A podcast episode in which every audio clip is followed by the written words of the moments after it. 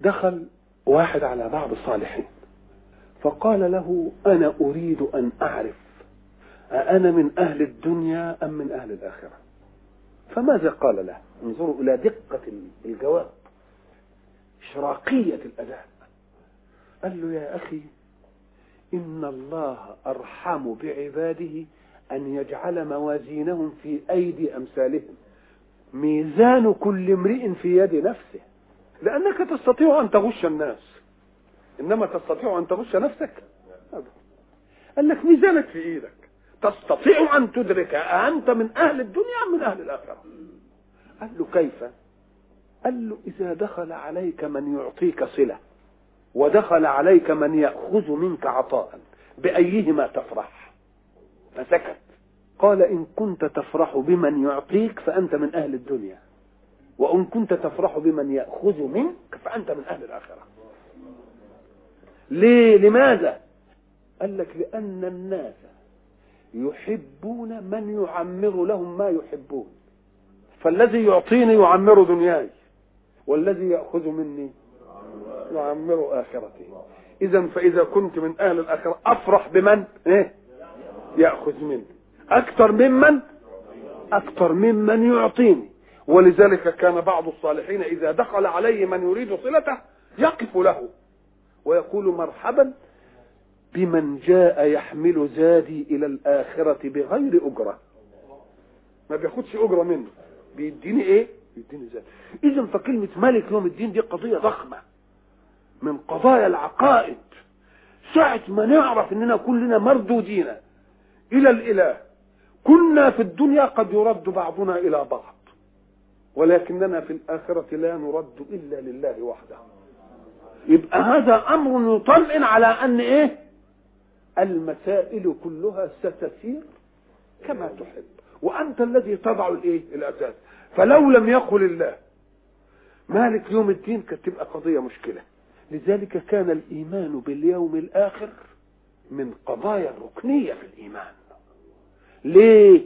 قال لك لأن لو ما كانش فيه إيمان باليوم الآخر كان يبقى القوي يأخذ بقوته ويبقى الصالح المستقيم هو اللي خد مقلب. لأن الذي لم يستقم أراح نفسه وأخذ كل شهواته في الحياة.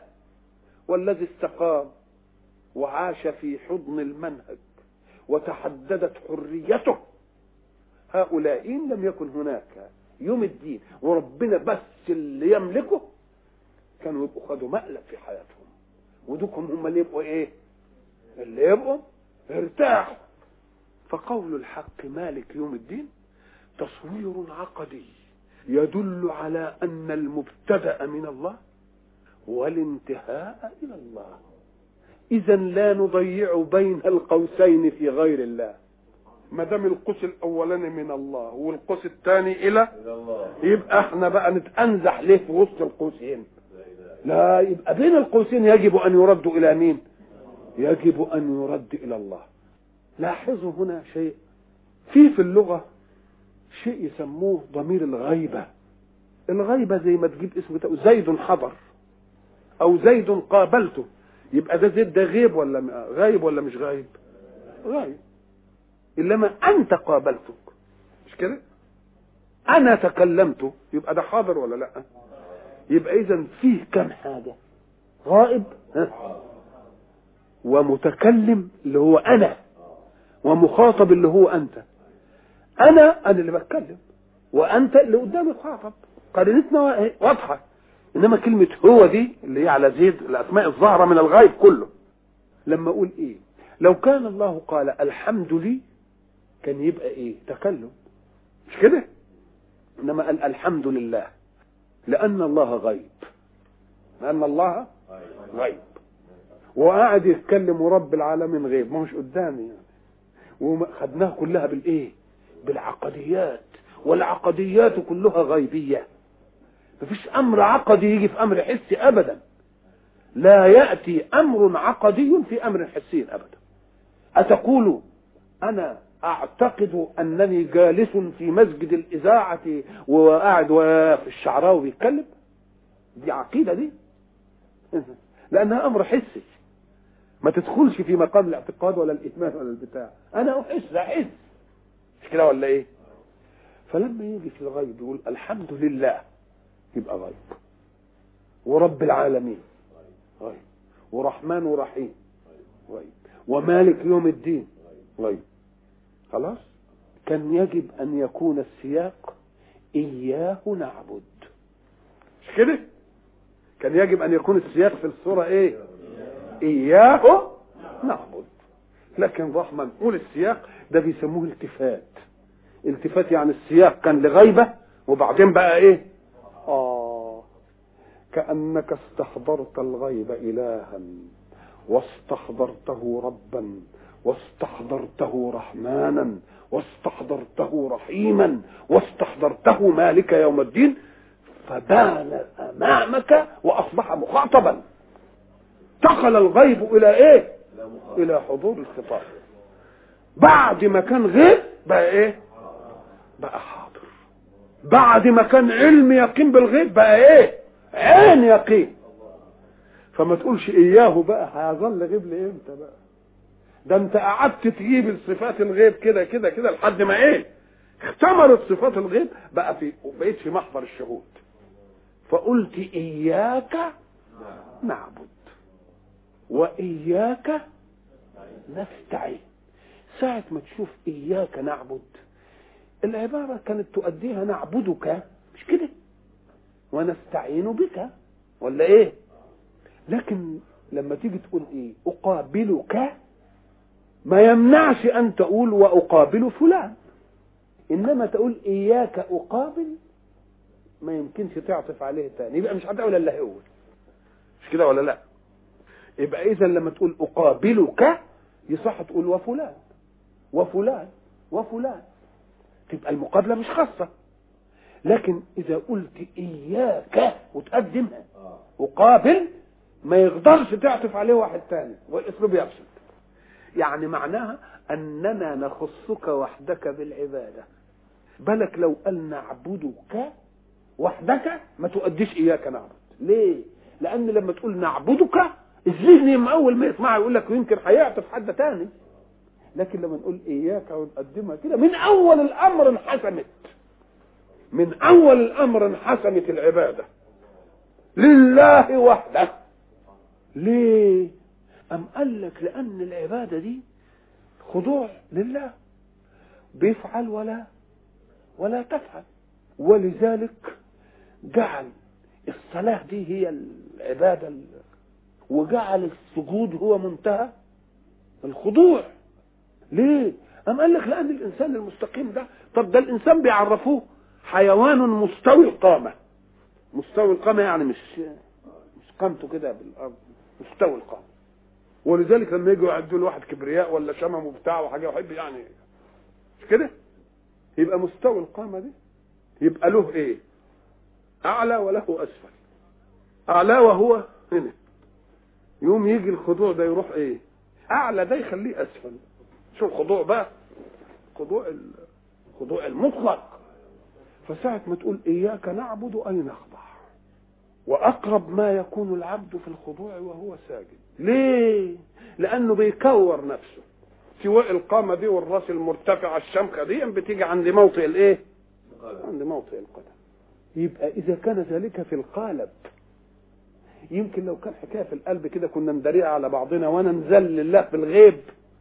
وأنت تنزل لله في الغيب. لا هو عايزنا ننزل انزلاله مش قلب بس. قالب أمام بعضنا عشان نفضح عبوديتنا لبعض. تبقى عبادي عبوديتنا.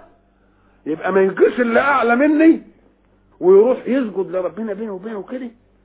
ها يقول له تعالى هنا واسجد كده علشان ال- ال- ال- اللي أنت بحكم أوضاع المجتمع. أنت علي عليه يشوفك كده وأنت يبقى عمال. بيفضح لنا عبوديتنا له.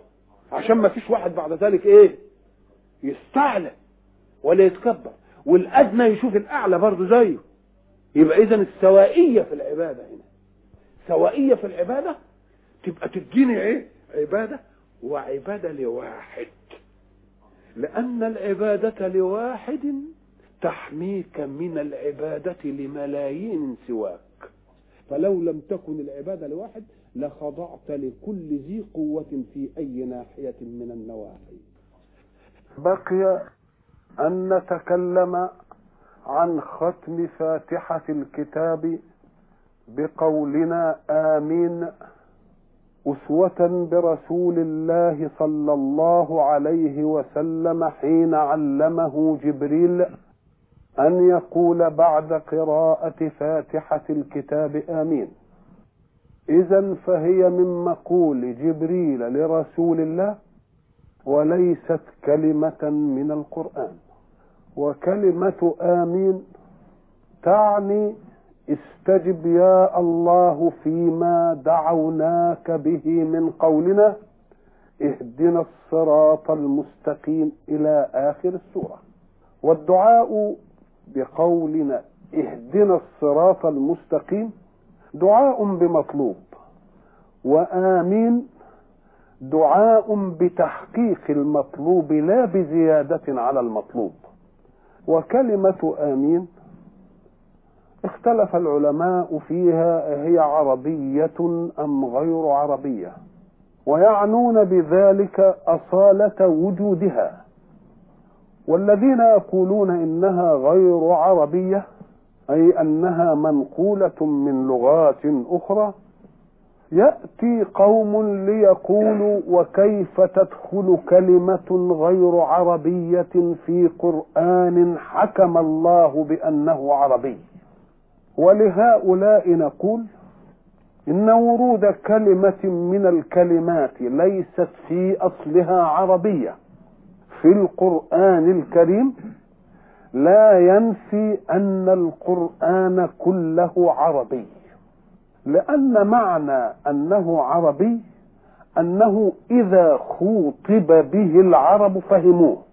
فهب أن ألفاظا دخلت في لغة العرب من لغات أخرى قبل أن ينزل القرآن. ثم دارت بها الألسن ولاكتها أساليب البيان عند الناس.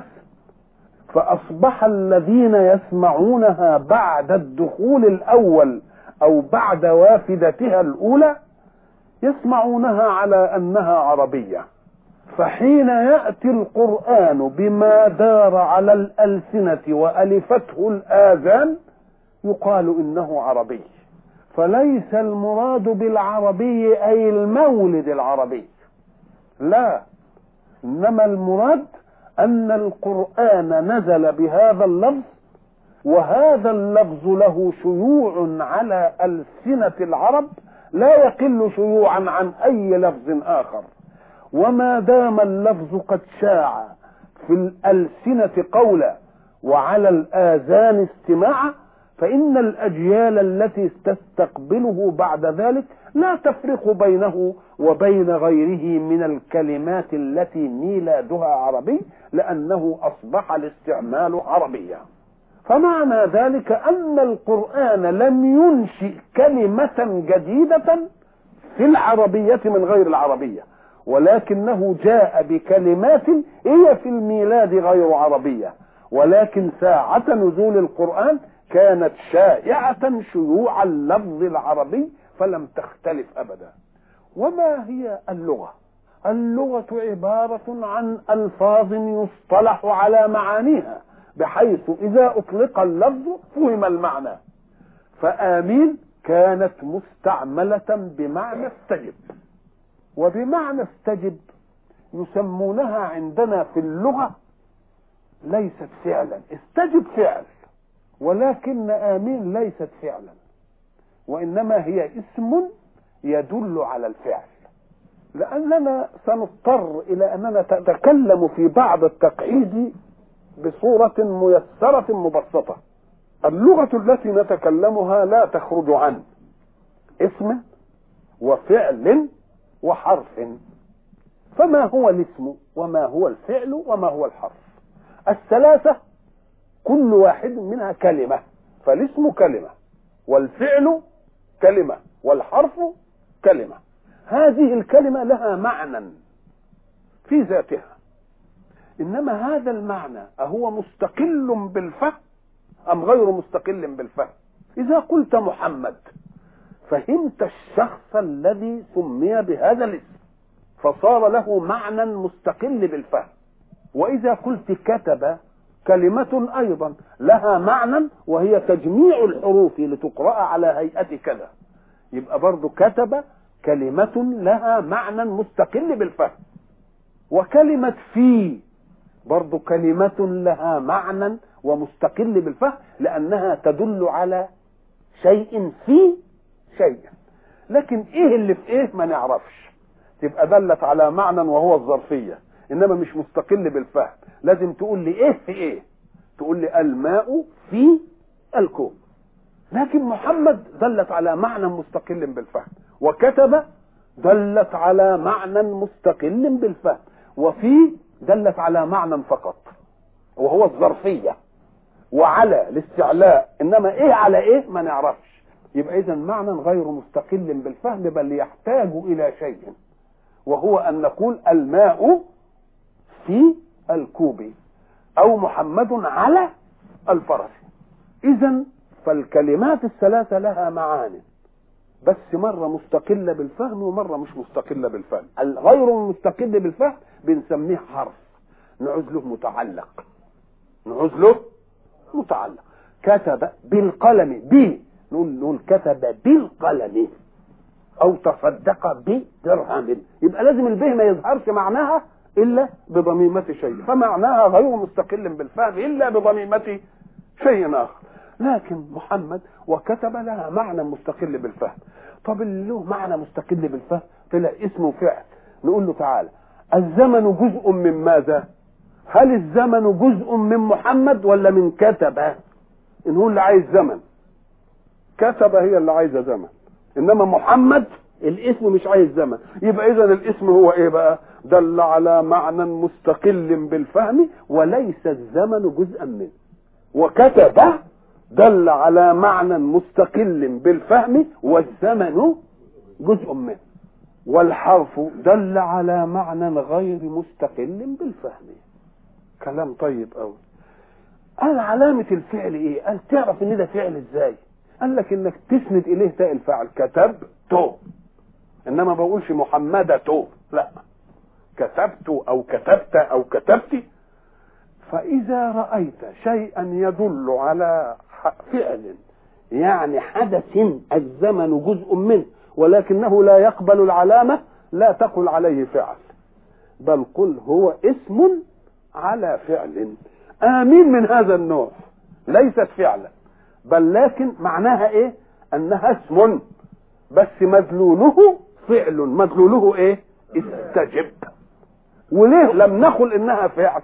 لأنها لا تقبل علامة الفعل فلا تأتي فيها لا تاء الفاعل ولا تاء التأنيث ولا أمر يبقى ده اسمه اسم فعل. يبقى الكلمات هتبقى كم؟ اسم وفعل وحرف وخالفة اللي هي هنسميها اسم إيه؟ أنت بتستعمل اسم الفعل ده كتير. ساعة ما تقول آه معناها إيه؟ اسم ولا فعل ولا إيه؟ هم قال لك لا هي اسم لفعل أتوجع. ساعة ما تسمع الكلمة دي تقول إيه؟ اتوج أتوجع. تبقى اسم فعل إيه؟ فعل مضارع. طب ساعة ما تقول برضه اسم فعل بمعنى أتضجر. يجي يقول لك الشيء الفلاني تقول له هيهات. اسم فعل ماضي يعني بعد. بعيد أن يكون ذلك. بعد أن يكون ذلك. يبقى ده اسمه إيه؟ اسم فعل. آمين اسم فعل أمر. يبقى اسم يدل على فعل مرة يكون ماضي مرة يكون مضارع مرة يكون إيه؟ مرة يكون أمر. فآمين اسم يدل على فعل هو إيه؟ استجب. يبقى ده فعل إيه؟ فعل أمر. حين نقول آمين استجب مرة تقولها وأنت القارئ ومرة تقولها وأنت السامع. ساعة ساعة تقرأ الفاتحة. أنت بتقول برضو إيه؟ آمين. يعني أنا دعوت يا رب. ولا تقتصر على الدعاء بل تدعو أن يجاب الدعاء أيضا. يبقى في آمين؟ أنت دعوت في اهدنا بتقول أنا نظرا لشدة تعلقي بالمرغوب في الهداية فأنا لا أكتفي يا رب من أنني أقول اهدنا ولكني أطلب منك يا رب أن تجيب اهدنا هذه. يبقى في طلبين. طلب خاص باهدنا وطلب بأن يجيب الله دعاءك في قولك اهدنا. لا تكرر هذا الطلب إلا إذا كان المطلوب يهمك جيدا. هذا إذا كنت تقرأ وإذا كنت تسمع. فكأنك قلت استجب يا ربي لاهدنا التي قالها القائل واستمعت لها. فحين تقول آمين تكون أحد الداعيين. لأن المؤمن أحد الداعيين. ما دام أنت دعيت وأنا قلت آمين يبقى أنا شريك لك في الدعاء. ولذلك القرآن حين عرض لهذه القضية عشان المؤمن وداعي أن سيدنا موسى عليه السلام لما دعا أن يطمس الله على قوم فرعون ويهلكهم وإلى آخره. ماذا قال الله لموسى حين دعا؟ ربنا اطمس وقت قد أجيبت دعوتك ولا قد أجيبت دعوتكما؟ طب الداعي كان موسى. ودعوتكما؟ يبقى موسى وهارون. طب كيف مع أن الذي دعا مين؟ دعا موسى. يبقى نقول له أن موسى دعا وحين دعا موسى أمن هارون. فحين أمن هارون كان مشاركا في الدعاء. فلما أراد الله أن يبشرهما بإجابة الدعوة لم يقل قد أجيبت دعوتك يا موسى ولكن قال قد أجيبت دعوتكما.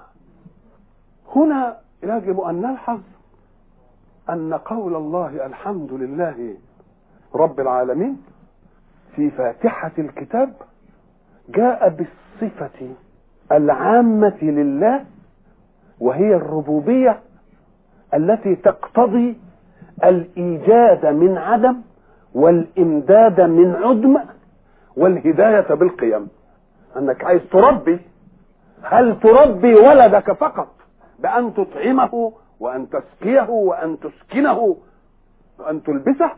ولا برضه تديله القيم أيضا؟ ده الأهم من كل هذا أن تعطيه القيم. يبقى لا يكون ربا حقيقيا إلا إذا أمد المادة وأمد القيم كلمة رب العالمين تفيد أنه مرب.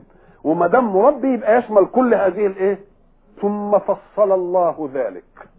فخص الأمر المادي بإهلال بعض الصور وخص الأمر القيمي باختصاص بعض الصور. فمثلا قال في سورة الأنعام الحمد لله الذي خلق السماوات والأرض وجعل الظلمات والنور. كلام مادي كله. يبقى امتنان بالنعمة المادية التي تقيم مادية الإنسان في الكون. وبعد ذلك يأتي في سورة الكهف ويجيب القيم لوحدها الحمد لله الذي أنزل على عبده الكتاب ولم يجعل له عوجا. يبقى إذا في سورة الأنعام مسك الناحية الإيه؟ مادية في الكون. في سورة الكهف مسك الناحية الإيه؟ قيمية. وبعد ذلك يأتي في سورة مثلا فاطر الحمد لله فاطر السماوات والأرض جاعل الملائكة رسلا ويجيب المدبرات اللي هي العالم الخفي ده برضه لنا ودول تشمل الاثنين. وبعد ذلك يأتي في سورة سبأ الحمد لله الذي له ما في السماوات قد يكون خلق السماوات والأرض وخلق الظلمات والنور وأنزل الكتاب. وفطر السماوات والأرض وجعل الملائكة رسلا اولي اجنحه ثم تخلى عن كونه. قال لك الحمد لله الذي له ما في السماوات والأرض. لسه بتوعه. مش خلقهم وشردوا منه. لا لسه بتوعه. يجمع كل ذلك. الحمد لله رب العالمين. إذا فخمس صور هذه الصور كلها استهلت بالحمد لله. لماذا؟ للقيم مرة. وللمادية مرة. وللجامع بين القيم وبين المادية الحق سبحانه وتعالى حين يمتن علينا بهذه النعم يقول لنا إن النعم دي لن تدوم لك ولن تدوم لها. خلاص؟ ويبقى لما بتحمد هيبقى الحمد على قدها. إمال الحمد الحقيقي بقى اللي يعني. قال لك آه. قال بقى هناك لما تشوف بقى ما أعد لك في الآخرة من لقاء ربك ومن نعيم تقول الحمد لله الذي صدقنا وعده. وهنا يكون الحمد لله حمدا لا نهاية للإنعام فيه. وإن كان في الأول هناك حمد فيه نهاية للإنعام. وقالوا الحمد لله الذي صدقنا وعده. وشوف وأورثنا الأرض. نتبوأ من الجنة حيث آدي النعمة بقى اللي إيه؟ يبقى إذا استهل الأمر بالحمد على نعم قد تفوتك أو قد تفوتها.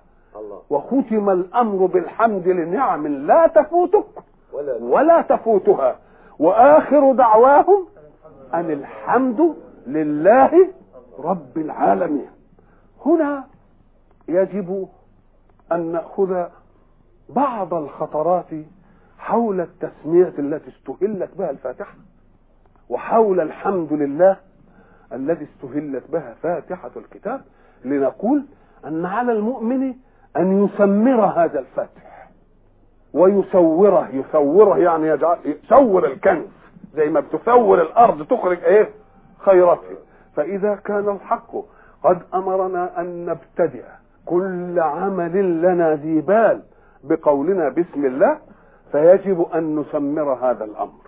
نسمره يعني نزود نزود فيه. فنقول بسم الله الرحمن الرحيم عند أول كل عمل. خلاص؟ ولنستدرك ما فات من نعمة البدء بالتسمية. نقول وبسم الله على كل عمل لم أبدأه ببسم الله. يبقى اسمه بسم الله قضاء. تقضي اللي عليك. خلاص؟ وبسم الله عن كل عامل نسي أن يقول عند عمله بسم الله. تبقى أديت عن نفسك في الحال. وأديت عن نفسك في الماضي وحملت عن أخيك الساهي عن الحمد. بسم الله الرحمن الرحيم. ليعطيك الله شحنة البركة في كل ما تأتيه مضاعفا بنيتك فيه. وإذا كان ذلك في بسم الله فيجب أيضا أن نأخذ في الحمد لله.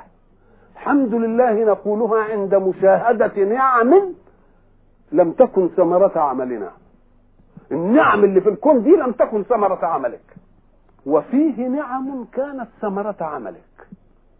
فاستقبل النعم التي ليس لك فيها عمل بالحمد لله الذي تفضل بها من غير حول منك ولا طول. وإذا كان بعملك فاحمد الله على أن العمل قد أتى بهذه الثمرة. وقل الحمد لله. خلاص؟ والحمد لله. عن إيه؟ برضه زي ما قلنا هناك. زي ما قلنا في البسمله هنقول في كل عمل إيه؟ ثمرة. هنقول الحمد لله. خلاص؟ والحمد لله على كل نعمة نسيت فيها الحمد لله. خلاص؟ والحمد لله عن كل منعم عليه نسي أن يقول الحمد لله. الحمد لله. وبذلك نكون قد أخذنا بركات فاتحة الكتاب بأسرها. الحمد لله عليك يا شيخ والله